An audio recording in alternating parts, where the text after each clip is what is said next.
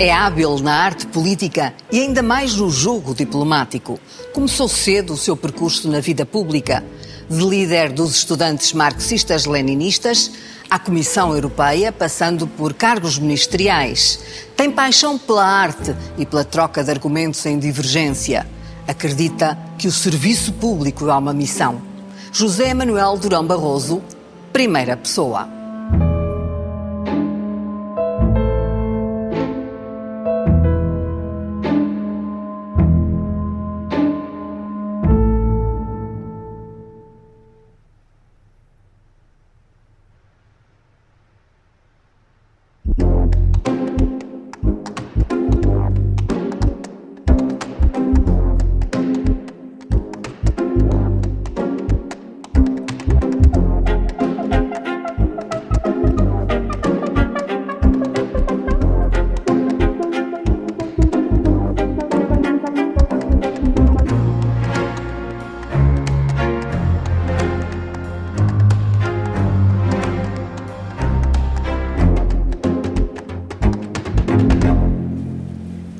Estamos na cascata da Mãe d'Água, que é, de certa forma, também fruto de uma decisão política de abastecer a cidade de água, de levar as condutas e que vem justamente do período pós-terremoto de Marquês de Pombal. Marquês de Pombal que marcou tanto, tanto esta nossa cidade de Lisboa. Esta ideia artística também que a água nos pode proporcionar faz-me lembrar que não devemos subestimar os problemas e devemos ter sempre alguma coisa para colocar em perspectiva e a partir daí também ser transformadores com o espírito crítico. É isso que a arte lhe traz. Temos de alargar os horizontes. Nunca nos reduzirmos a uma atividade profissional apenas. E para mim tem sido essencial precisamente a arte. A arte, a cultura em geral, o conhecimento também. Eu costumo dizer, quem é que se lembra quem era o primeiro-ministro na Áustria do tempo de Mozart? Mas Mozart ficou. Por exemplo, o jazz é qualquer coisa que entrou muito jovem. Uh, começou a ir ver jazz no Festival Jazz de Cascais, penso eu. Foi em 1971. Foi o primeiro Festival Internacional de Jazz de Cascais, que foi organizado ainda no antigo regime, com o apoio do antigo regime por razões de promoção do turismo. Foi quando veio, aliás, Charlie Hayden e que fez uma manifestação contra a situação do colonialismo português em África. O cinema uh, também o moldou. Uh, naquela altura foi muito Stanley Kubrick, foi a Odisseia no Espaço. Para mim é um dos maiores filmes da história do cinema. E um momento. Que também nasceu, também foi antes do 25 de Abril. Meu ver, é o caso mais extraordinário da história da edição no cinema é quando há aquela guerra entre os macacos e quando uh, há um que depois lança um projétil, uma pedra, e de repente se passa da pré-história para a nave espacial. No, espaço, com uma música fantástica, não? uma banda sonora extraordinária. Portanto, num microsegundo, nós passamos da pré-história para o futuro, uh, 2000, na altura 2001, Odisseia no Espaço.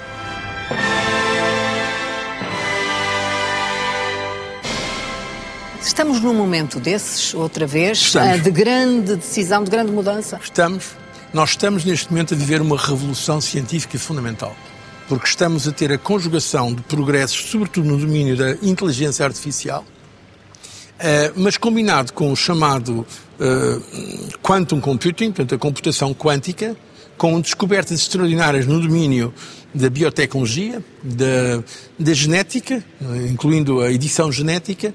Eu, aliás, por causa das funções que tenho na Gavi, na Aliança Global para as Vacinas, tenho tido o privilégio de acompanhar alguns progressos que há no domínio da medicina que são absolutamente extraordinários. Como é que o então Presidente da Comissão Europeia tem tempo para ir ver tanta ópera? Bom, eh, é arranjar tempo. É uma questão, aí sim é uma questão de disciplina e eu faço, aliás, parte do, do Conselho Internacional do Teatro Real, que é a ópera... De Madrid? De Madrid. A ópera descobri em Geneve, quando estava lá a fazer os meus estudos pós-graduação. Muito jovem, portanto. E, e, comecei por Wagner, que não é propriamente a forma mais fácil, mas como me ofereciam os bilhetes, eu, eu tive curiosidade, cá está. Eu acho também às vezes é preciso um esforço.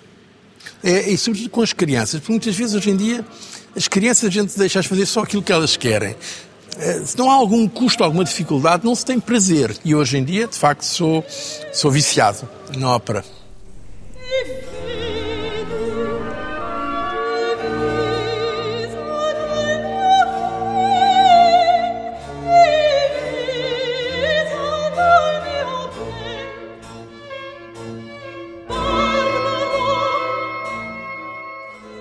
Há quem pense que é elitista e solista, mas só no bilhete de identidade é que diz que nasceu em Lisboa, porque os seus ascendentes estão no norte. Exatamente.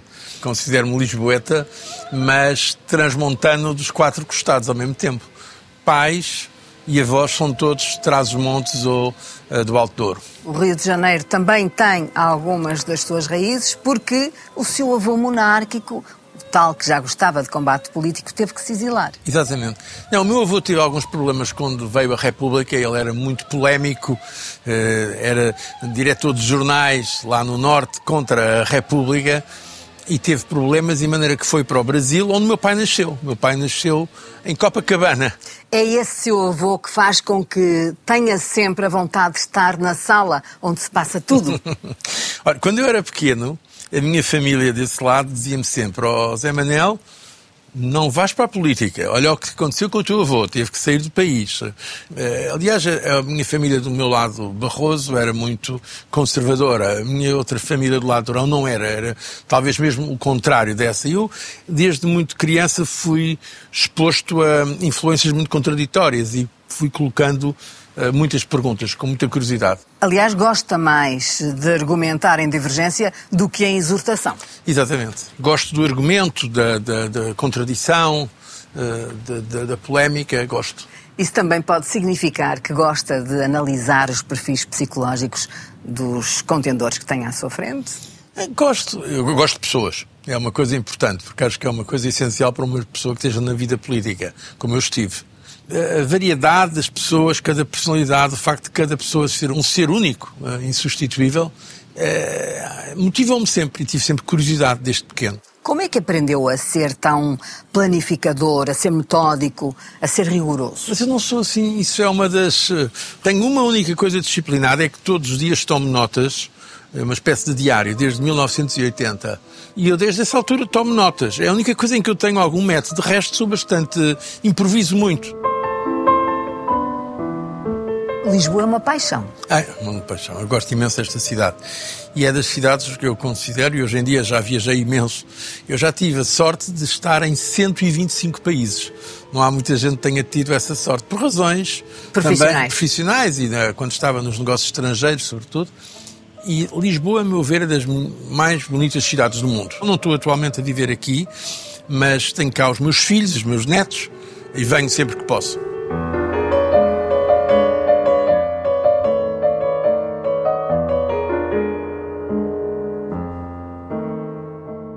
Ainda antes do 25 de Abril, fez o sétimo ano naquela que já era a chamada Almada Vermelha e comprava livros na Filarmónica Associação Artística Piadense. O que é que procurava nesses livros clandestinos que o Partido Comunista vendia?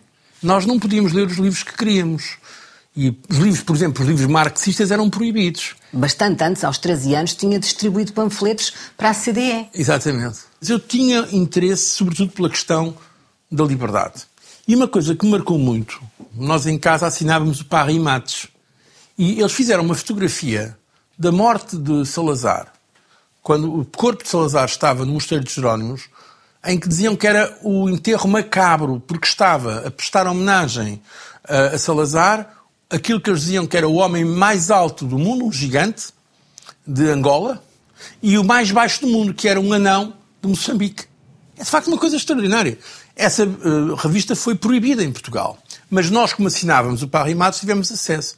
E eu comecei a fazer perguntas em casa. Então, mas é assim que nós, Portugal, somos vistos lá fora? E até escreveu um texto, mesmo Escrevi. creio que por volta dos 13, 14 Exatamente. anos. Jogos Florais, seria? É, ganhei um concurso de ensaio nos Jogos Florais uh, do Ginásio Clube do Sul, de Cacilhas, com uh, um ensaio que eu ainda hoje gosto de ler, que se chama A Escola como Meio de Promoção Social. Depois eh, chega à Faculdade de Direito, consegue arrebatar a lista da Associação da Académica aos estudantes comunistas. Exatamente. Em nome do MRPP e dos estudantes marxistas-leninistas. Parece-me que foi a primeira vez, a seguir ao 25 de Abril, que numa dita organização de massas, fosse Associação de Estudantes ou sindicato que se ganhou uma eleição ao Partido Comunista. E como é que o camarada Veiga, porque era assim que lhe chamavam, granjeou o apoio de Arnaldo Matos? Até amizade. Houve um período em que nós nem sabíamos quem era, porque era mais ou menos clandestino, não? Mas a verdade é que estive muito envolvido nessa, nesse período e é algo que, vou-lhe dizer algo que eu me orgulho e que olho com imensa saudade. Porque é a altura do idealismo em que pensamos que podemos mudar o mundo radicalmente, é a altura da, da entrega existencial à política, no sentido até físico, de, de, viver a política 24 horas por dia, aquela geração que antes do 25 de Abril não se podia exprimir e que depois viveu a Revolução, teve essa tendência para se radicalizar e depois, com a idade, ficar mais moderada. Esta questão da luta contra o serviço cívico não é mais que o reflexo da crise do sistema do ensino burguês e medida é essa que é inteiramente incorreta, anti-operária e anti-popular que lança estudantes contra trabalhadores e trabalhadores contra estudantes. E é em Genebra que o apanha a morte de Sá Carneiro. Exatamente. Já tinha feito a transição para o PSD já, já... Ou, ou, ainda continuava radical? Não, já estava muito perto do PSD. Aliás, o PSD, digamos que ecologicamente, é o meu meio, a minha família é Trás-os-Montes, a, a, a, zona de onde eu venho é a zona que sempre votou mais PSD. E eu apanhei o primeiro avião que pude de Geneve para Lisboa e para estar presente no enterro de Sá Carneiro, e eu e a minha mulher, na altura, tínhamos casado nesse ano, precisamente, em 1980, eh, aderimos, eh, inscrevemos no PST.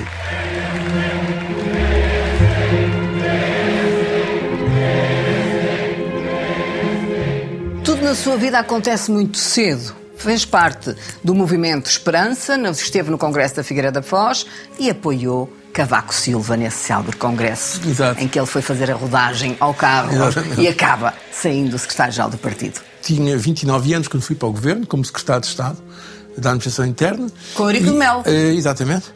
E no, no, primeiro governo do professor Cavaco Silva. E depois fiquei 10 anos no governo. Fui, na altura, o mais jovem ministro dos negócios estrangeiros na Europa. Hoje, agora já há mais jovens, mas na altura era o mais jovem que tinha havido. Que poder de influência tinha Cavaco Silva para que se tornasse um seu fiel colaborador durante tanto tempo? É, o professor Cavaco Silva eu conhecia muito mal, mas eu pensei que na altura ele era a melhor resposta porque as pessoas eh, hoje em dia esquecem-se, mas o país era uma confusão total. A comunicação social, a comunicação social era só do Estado. Quer dizer, com todo o respeito pela RTP, mas não é uma situação saudável ter o Estado a controlar a, eh, a, a, a televisão. E hoje a comunicação social não está também, de alguma forma, ainda dependente de algum Estado? Está no nosso país está, o nosso país está quase tudo dependente do Estado, não é só a comunicação social. O país é relativamente pobre, os próprios grupos económicos maiores em Portugal precisam do Estado, porque é uma autorização para isto, uma autorização para aquilo, há um excesso de regulamentação, de burocracia. O nosso país está muito dependente do Estado. Primeiro como secretário de Estado e depois como ministro dos Negócios Estrangeiros, tem dois momentos altos na vida do país e na sua vida profissional. Os acordos de paz para Angola, os chamados acordos de Bicesse e Timor-Leste. Imagino que o seu passado anticolonial tenha ajudado nessa aproximação com Angola. O governo do MPLA não queria sequer entrar em conversações com a UNITA, que era considerada terrorista, não? Eh, falei várias vezes com o então presidente Eduardo Santos, e falei também com Savimbi, o meu primeiro encontro foi um encontro secreto em Marrocos, que aliás ainda hoje não se sabe muito disso. E que foi no dia da independência da Namíbia, no dia em que, aliás, eu conheci Nelson Mandela, que tinha saído há poucas semanas da prisão, que tive uma reunião com o presidente Eduardo Santos, nessa noite, e ele diz-me o senhor diz que acha que consegue fazer algum esforço junto da UNITA para um processo de paz. Eu tenho muitas dúvidas, mas se acha que consegue, faça lá isso. Mas mantenha isso secreto, então. E tivemos o primeiro encontro secreto em Évora. Como é que eram essas reuniões? Como é que eles olhavam-se ah, nos olhos? É, é, muito interessante. Como era Savimbi e José Eduardo Santos, ah, frente não, a frente? Não, não podia ser mais diferentes personalidades. Havia uma total desconfiança. E eu fazia Foi... sempre o apelo à paz, à necessidade de... Eu testei isso com eles. Se eles, de facto, criam no final a paz. Porque para se conseguir o êxito de um processo de paz é uma coisa que eu digo agora quando se fala da Ucrânia e, e da Rússia e quando se fala do Médio Oriente, para haver paz há uma condição essencial. É que as partes em guerra queiram. E nem sempre querem. Naquele caso eu achei que ambas queriam. Este é um momento de enorme alegria e emoção. Que vai constituir a base da paz e da democracia no nosso país. Há um outro momento também muito importante, que é o momento Timor-Leste, uma causa que vinha de longe e que uh, tem ali um folgor especial enquanto o senhor é ministro dos negócios estrangeiros e na, nas Nações Unidas, tem que se bater forte e feio. Ali Alatas era o seu maior inimigo nessa Não, altura. Era, era, o meu contraparte, digamos assim. Cá está, era um ministro dos negócios estrangeiros extremamente prestigiado. Era um super veterano das Nações Unidas. Cá está, podia ser meu pai, em termos de idade, diferenças de idade. E foi, de facto, com ele que começámos as rondas de negociações. Estive em três rondas de conversações. Foi as primeiras vezes que o Ministro dos Negócios Estrangeiros de Portugal se encontrou com o Ministro dos Negócios Estrangeiros da Indonésia. Sob os auspícios do Secretário-Geral das Nações Unidas, na altura... Boutros, Boutros Gali. Exatamente, Boutros, Boutros Gali. E foram reuniões muito, muito difíceis. Ah, nos, os europeus pediam-nos para não falarmos nisso porque não queriam estragar as relações com a Indonésia. E diziam-nos todos a mesma coisa. Isso não é realista. Vocês peçam autonomia religiosa e linguística. Porque, em termos de realpolitik, a Indonésia, que é o maior país muçulmano do mundo, nunca vai aceitar perder o território que tem agora, que é de Timor-Leste. Mas isto mostra uma coisa que eu acho que é muito importante: é que os cínicos nem sempre têm razão. É que a realpolitik nem sempre é a regra. Aí também a União Europeia teve um papel. Sabe porquê? Porque nós começámos a boicotar praticamente na União Europeia as relações com a ASEAN, que é o grupo muito importante. Ásia-Pacífico. Da Ásia-Pacífico, onde a Indonésia fazia parte. Então nós, o que é que fazíamos? Eu estive muitas dessas reuniões. Dizíamos aos nossos colegas ingleses, alemães, franceses, que ficavam muito embaraçados, não, Vamos ter a reunião com a Indonésia, mas nós temos que colocar a questão de Timor-Leste. O seu lado radical. Talvez também, lado radical. o lado então, maoísta estava eles, lá. E eles pediam, eles pediam, não, não ponhas isso agora. Então está bem, eu dizia, não ponho, então na conferência de imprensa vamos expor. E a Indonésia, para usar a expressão que usou ali a Latas, e ele, aliás, é o título do livro dele, a Indonésia começou a dizer, isto é uma pedra no sapato. E eu disse na altura ali a Latas, olha, uma pedra no sapato sabe que faz sangue e ao, a longo prazo pode mesmo criar uma infecção que pode até ser mortal. Pode ser uma pedra no sapato, mas é melhor tirar a pedra no sapato.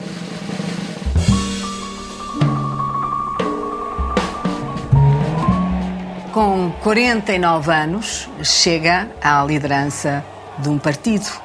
Vai ganhar as eleições legislativas e torna-se chefe de governo eh, em Portugal. E diz que o país está de tanga. Estava porque tinha uma fragilidade estrutural, como se veio verificar depois.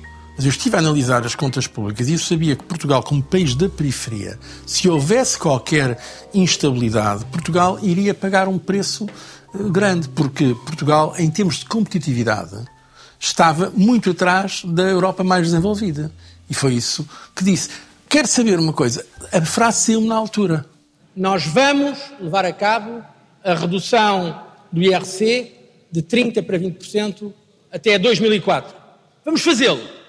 E se não o fazemos agora é apenas por uma razão muito simples. É pela situação em que os senhores deixaram o país. Sr. Deputado, os senhores deixaram Portugal de tanga. Ao contrário do que as pessoas julgam, essas frases que ficaram um bocadinho, digamos, na história política portuguesa foram completamente espontâneas, saiu na altura. A sua passagem pelo governo é marcada também, do ponto de vista internacional, pelo 11 de setembro de 2001 e, eh, a partir daí, há uma sucessão de acontecimentos que fazem com que o próprio Primeiro-Ministro português também esteja, digamos, no primeiro plano internacional. Eu estou a referir-me à chamada Cimeira das Lajes, eh, entre a Inglaterra, a Espanha e os Estados Unidos, de que o senhor foi o anfitrião. Se fosse hoje, tinha feito a mesma coisa? Uh, se fosse hoje com a informação que tinha na altura, faria a mesma coisa. Porque tivemos o nosso mais importante aliado, os Estados Unidos da América do Norte, o nosso mais antigo aliado, o Reino Unido, a Inglaterra, o nosso único vizinho país tão próximo, a Espanha, a pedirem-me, a pedirem em Portugal para organizar essa cimeira. Não fora só o Presidente Bush, o ex-Presidente Clinton telefonou-me a pedir que Portugal apoiasse aquela posição a, a, líder dos democratas no Congresso, Nancy Pelosi, mandou uma carta que eu tenho ainda nos meus arquivos, a dizer que os Estados Unidos nunca esqueceriam o facto de Portugal estar ao seu lado naquele momento tão importante. E hoje Biden disse recentemente que Israel deve pensar e não agir a quente como os Estados Unidos fizeram nessa altura. Diz agora, mas na altura Biden apoiou a, a, a intervenção americana no Iraque. Dito isto, é verdade é que as coisas não correram bem, como se sabe, Uh, e, e, houve coisas que, que de não facto. havia as tais armas químicas e, portanto, o Iraque não deveria ter sido invadido. Foi a informação que nos deram. A informação que nos deram, os nossos aliados, é que havia armas de destruição maciça. Eu tenho esses documentos que me foram entregues na altura. O senhor perguntou nessa altura, ou pelo menos diz que perguntou, porque já, já me apercebi disso, e o dia a seguir? Ah, e, e, qual é o projeto da estratégia e, dos Estados Unidos para o Iraque a seguir? E não havia respostas. Não, a meu ver, não, houve uma resposta, mas não correspondeu à verdade. Disseram que estava tudo preparado.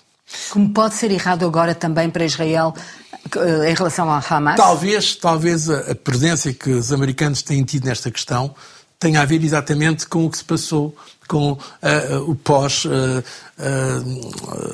derrubar das Torres Gêmeas, em que houve inicialmente uma grande simpatia com os Estados Unidos. A coligação que foi ao Afeganistão. Mas, mas depois aquilo voltou-se até em termos de imagem contra os Estados Unidos. É verdade que uh, avisou o presidente Jorge Sampaio com cerca de 24 horas de antecedência da Cimeira das Lajes? Fui de uma lealdade total com o presidente Jorge Sampaio. Foi, aliás, a, praticamente a única pessoa que consultei e tinha de consultar. Recebi uma chamada, salvo erro, às 7 horas, nossas 7 horas de Lisboa. E logo a seguir, esperei talvez pelas 9, 9 e meia da manhã, a primeira pessoa, e na altura a única com quem falei, foi com o Presidente Jorge Sampaio. Aliás, tinha que o fazer, porque ele era o comandante, como Presidente, era o Comandante Supremo das Forças Armadas e não podia, não podia ser utilizada uma base militar portuguesa, porque é uma base que está cedida aos Estados Unidos, mas é uma base militar portuguesa, a base das lajes. Não podia ser utilizada sem autorização expressa do Presidente da República. O cargo eh, ou de Presidente da União Europeia tem alguma coisa a ver com esta, o seu posicionamento também dentro da União Europeia não. do problema da, da guerra do Iraque? Pessoalmente acho que não, exato, pelo contrário até talvez tenha, tivesse dificuldade, porque não teria sido possível eu ter sido presidente da Comissão Europeia sem o apoio da França e da Alemanha. Ora, a França e a Alemanha, na altura, eram dirigidas por Jacques Chirac e por Gerhard Schröder. Chirac que não era a favor da invasão Exatamente. do Iraque. Nem, nem Chirac nem Schröder estiveram do outro lado na questão do Iraque. E nessa altura já sabia Exatamente. que não tinha dado certo. Exato. E apesar disso, depois de ter falhado o candidato deles, pediram-me. Até agora, o único presidente da Comissão Europeia que não vem da, do chamado núcleo duro da União Europeia fui eu. Houve um presidente da Comissão Europeia britânico, que foi Roy Jenkins. Todos os outros são dos mesmos fundadores. São ou da França, ou da Alemanha, ou da Itália, ou do Benelux. Colocou alguma condição a Jorge Sampaio, eh, por exemplo, que não houvesse eleições Exatamente. para a sua saída? Duas condições que eu coloquei quando os meus colegas uh, europeus me abordaram. A primeira é que teria de ver-se em Portugal a minha saída não provocava uh, uma crise política, se não haveria eleições, porque nós tínhamos uma maioria no Parlamento. A segunda foi que houvesse um consenso. Eu disse, eu não vou sujeitar-me, nem acho que seja bom, agora haver uma eleição minha contra seja quem for. Se os senhores me pedirem, todos, para eu ser Presidente da Comissão Europeia, eu aceito. Se não, não vou. Falei com o Presidente da República, o Dr. Jorge Sampaio, que me garantiu a mim, e garantiu, num telefonema que fez com Tony Blair e com Chirac, eu estive, assisti a esse telefonema, garantiu que não ia provocar eleições, porque havia uma maioria uh, no Parlamento. O que eu lhe posso dizer é que a leitura constitucional que foi feita foi absolutamente correta. Está a querer dizer-me que se António Costa aceitasse o cargo de Presidente do Conselho Europeu, o Presidente Marcelo não deve convocar eleições? Nesta questão atual, não lhe sei muito bem comentar uh, embora me pareça que haja legitimidade para manter, seja quem for, eh, a maioria parlamentar no poder. Só que houve, entretanto, outros desenvolvimentos que eu não conheço em pormenor. Eh, é que, entretanto, o próprio Presidente da República, o atual Presidente da República, já declarou que não aceitará essa situação. Portanto, avisou previamente. Por isso Bom, eu lhe estou é outra... a fazer a pergunta. Eu compreendo, mas é uma interpretação. Mas o Presidente Jorge Sampaio foi a primeira pessoa a apoiar-me e a desejar que eu fosse para Presidente da Comissão Europeia. Ele disse-me, é uma oportunidade que Portugal não pode perder. Ele depois não gostou muito foi do nome que veio como Primeiro-Ministro do, do PSD. E depois talvez se tenha arrependido. Teve aquilo que em inglês se diz mixed feelings. Teve sentimentos ambivalentes sobre a solução encontrada. Está-me a dizer que não falou sobre isso com o Presidente? Que não lhe disse quem iria ser disse, o, o próximo Primeiro-Ministro? Disse, mas não foi mas não foi a primeira coisa. Quando o Presidente Sossampai inicialmente me encorajou a ir para a Comissão Europeia... Não sabia quem eu ia não, substituir não, a si? Nem, nem, eu sabia. Nem ele lhe perguntou? eu, não, não, nessa altura não. Confiaram nessa muito altura, no outro? Mas confiámos, confiámos.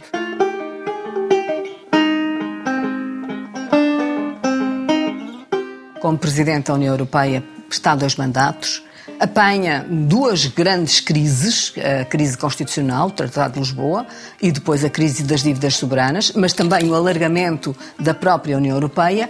O senhor é fluente em línguas, em todas as línguas, o que ajudou imenso, e vem do tal país do Sul, que é um país de charneira. Como é que eh, definiria ou caracterizaria os principais problemas que encontrou durante este longo período? Esse é um milagre da União Europeia. O milagre é encontrar um denominador comum, um bem comum, para além de diferenças que são grandes, às vezes em termos de interesses. Portanto, nós temos que aceitar que a nossa perspectiva não é a única correta. O que eu procurei fazer mas obviamente sempre com o enviesamento em relação aos mais, aos mais fracos, neste caso em relação a Portugal. E à Grécia? E à Grécia, e à Irlanda, e até à Espanha, porque a Espanha também teve um programa uh, de, de, ajuda. E a Itália, que esteve à beira do colapso completo, a Itália esteve à beira do colapso completo. E se a Itália caísse, então era o euro que tinha acabado. E conseguimos mostrar que aqueles que apostavam contra a Europa estavam errados. Em 2012, eu chamei lá a Comissão Europeia os economistas-chefe dos mais importantes bancos que operavam na Europa. E perguntei-lhes, na vossa opinião, a Grécia vai ou não vai manter-se no euro? Todos eles, menos um, disseram, Senhor Presidente, no final do ano, a Grécia já não está no euro. Estavam enganados, porque subestimaram uma coisa que é muito importante e que eu aprendi. A União Europeia tem uma grande capacidade de encontrar compromissos. Difícil, demora tempo, às vezes são frustrantes, são imperfeitos, mas há quase que uma obrigação de chegar a um resultado. Votos a favor, 413. Votos em contra, 251. É muito curioso que quando foi eleito para o cargo, os grandes mídias internacionais, o Financial Times, a Newsweek, todos eles fizeram a sua biografia, uh, dizendo que era um ilustre desconhecido. Quando se vem num país como Portugal, não se é conhecido como se fosse inglês ou francês ou alemão. Ah, eu era conhecido no sistema europeu, mas não era conhecido nas opiniões públicas globais. Nem tinha de ser. Aliás, ah, eu prefiro ah, entrar discretamente do que entrar com grande alarido, não é? Disse-me que entrou discretamente. Como é que acha que saiu? Bem, eu acho que saí bem, porque pelo menos Uh, foi a expressão que tive no, no, no, no, Parlamento, o apoio que tive. Dá para fazer amizade? São relações institucionais apenas? Consegue-se fazer alguns amigos. Eu considero-me amigo e acho que ela é minha amiga da senhora Merkel. Ainda mantenho contacto com ela uh, por telefone. Ela, aliás, quando saiu, ela convidou-me para um jantar. Bom, não vou dizer o que dissemos, porque ao fim de duas garrafas de vinho francês excelente, a nossa sinceridade era total.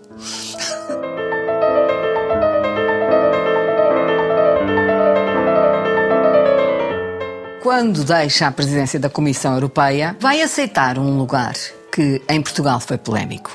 Presidente não executivo da Goldman Sachs, que é um banco de investimento, que aliás tinha servido e tratado das privatizações quando o senhor foi presidente do governo em Portugal, ou chefe do governo em Mas Portugal. Mas não das nossas cá. Como é que o senhor eh, viu nessa altura as críticas que recebeu por eh, ir para a Goldman Sachs? Eu tive a sorte, ao longo da minha vida, de ter experiência política, académica, no setor privado, eh, nomeadamente no setor financeiro, internacional, e agora numa organização humanitária.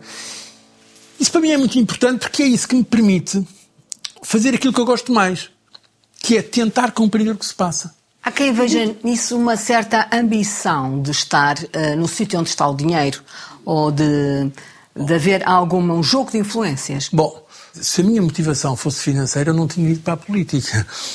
Mas eu acho que é muito bom para Portugal ter pessoas não apenas em posições políticas internacionais, mas em grandes empresas internacionais. Isso permite-me hoje, quando faço uma análise da situação, ter não apenas aquela visão que têm as pessoas que conhecem a política, mas também que conhecem a economia, que conhecem as finanças, que conhecem a cultura em geral. É isso que me interessa, sobretudo. É a capacidade de entender, compreender e analisar o mundo. Já que fala nisso, teve a seu lado durante muitos anos uma grande companheira, Margarida Souza Uva, e acaba de casar, recasar e de continuar a ter uma estabilidade emocional e amorosa uh, que, penso eu, deve ser muito importante para a sua vida. Em primeiro lugar, em relação à minha mulher, Margarida, foi das pessoas mais importantes na minha vida. Tivemos juntos 41 anos. Tivemos casados 36 anos e juntos 41 anos. Uma pessoa extraordinária. Até ao último dia da, da doença dela. Até ao último dia da doença dela. Aliás, se eu pensar bem, quem me marcou mais na minha vida foi a minha mãe, foi a minha mulher Margarida e a minha atual mulher agora, a Joana. Portanto, sou, tenho que reconhecer que as mulheres, de facto, tiveram um papel essencial. Quando se tem a sorte de ter uma vida profissional ou política realizada, como eu acho que tive e que tenho, com muita sorte, e se faz um balanço, chega-se à conclusão, que é muito sincera, que o mais importante não é nem a política, nem a economia, nem a profissão. O mais importante é a família e os amigos. É mesmo.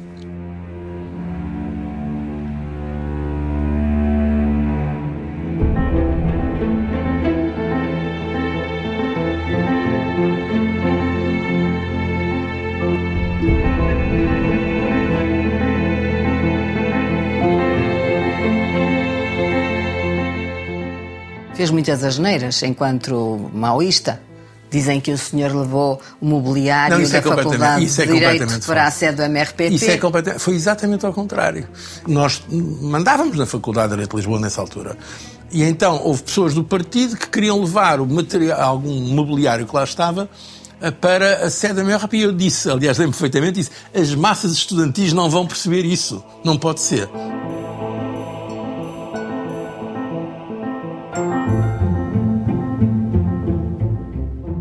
Porquê é que na União Europeia caiu o Durão e só ficou o Barroso? Ah, isso é uma coisa muito. Quando cheguei a, a Bruxelas, salvo erro, foi na primeira conferência que fiz, perguntaram-me se o seu nome é muito comprido, como é que se pronuncia José Manuel Durão, Durão para eles. Disse, olha, se quiserem entrar, temos só por Barroso, é mais simples. Bom, e depois ficou lá Barroso. Uma das coisas que eu mais me orgulho, e foram os meus filhos que descobriram isso, quando foram às redes, ao Instagram e não sei o quê, descobriram que há muitos Durão Barroso como nome próprio. Porque foi no ano de Bicesse, em Angola, muitos pais deram aos- às suas crianças o nome Durão Barroso. Às vezes fala-se em condecorações e é, para mim isto é das coisas que mais me sensibilizou, porque de facto não, não é comum.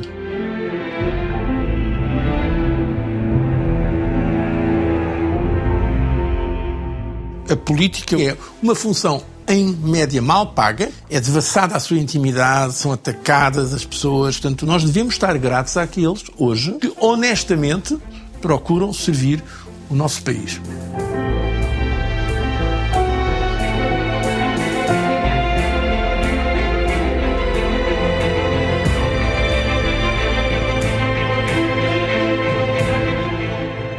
A União Europeia é distinguida justamente pelo seu mérito da paz. Receber o Prémio Nobel da Paz, quando me perguntam qual é o momento mais importante, talvez tenha sido esse ou foi um dos mais importantes, porque é muito emocionante. Apesar das diferenças, há um sentimento institucional de que nós somos a União Europeia.